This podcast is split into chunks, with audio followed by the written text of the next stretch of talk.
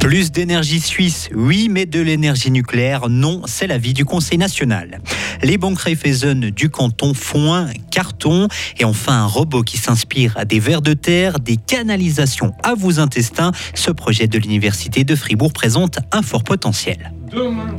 C'est une journée ensoleillée, température maximale de 13 à 16 degrés. Voici le journal de Loïc Chordret. Bonsoir. bonsoir Rio, bonsoir tout le monde.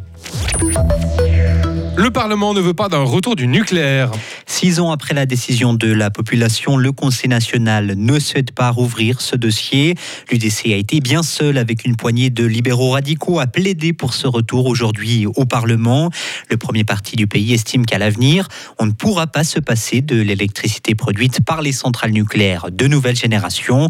Suite à ce vote, l'UDC fribourgeois Pierre-André Page ne cachait donc pas une certaine amertume. C'est une déception, mais pas une surprise. La population elle-même se rend compte qu'on a besoin de ce nucléaire. Et si au Parlement, on n'arrive pas à le faire comprendre aux gens qu'on doit garder l'énergie nucléaire qui est sans CO2 et qui assurera notre auto-approvisionnement. Le peuple avait voté, il avait fermé cette porte. On ne respecte pas le vote populaire d'il n'y a pas si longtemps? Non, je crois qu'on respecte bien le vote populaire. La population a voté sur le coup de l'émotion de Fukushima sur les mauvaises informations qui étaient données par le Conseil fédéral de l'époque. Et maintenant, on doit corriger ce fait. Et en autorisant des nouvelles centrales nucléaires, on permettra un meilleur auto-approvisionnement avec de l'énergie chez nous en Suisse. Et aujourd'hui, justement, le Conseil national a adopté la loi sur l'approvisionnement en électricité renouvelable avec l'obligation de poser des panneaux photovoltaïques sur les nouveaux bâtiments et sur les parkings. Le dossier retourne au Conseil des États.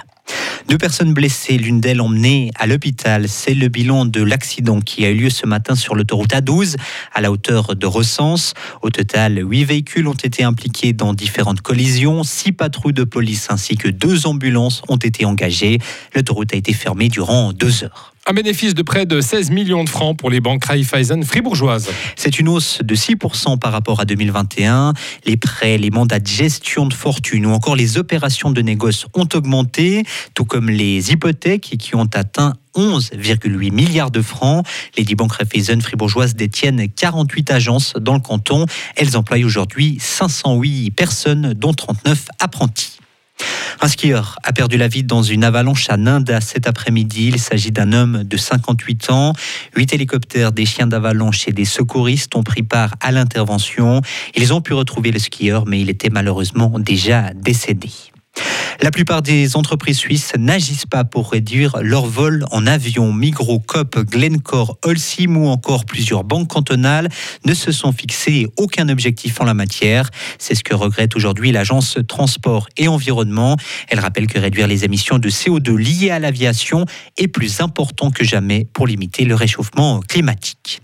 Crédit Suisse aurait demandé du soutien à la Banque nationale suisse et à la FINMA, le régulateur des marchés financiers. C'est ce qu'affirme le Financial Times. La Banque suisse, dont l'action a plongé, aurait prié les deux institutions de rassurer les marchés. L'action de Crédit Suisse a chuté pour atteindre moins d'un franc 60 aujourd'hui, avant de remonter de quelques centimes du jamais vu. Le bilan du cyclone s'alourdit encore au Malawi. Au moins 225 personnes auraient perdu la vie.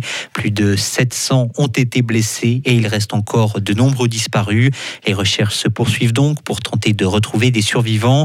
Le cyclone Freddy a traversé plus de 8000 km sur l'océan Indien. Il sévit maintenant depuis plus de 35 jours et pourrait donc être classé comme le plus long cyclone de l'histoire.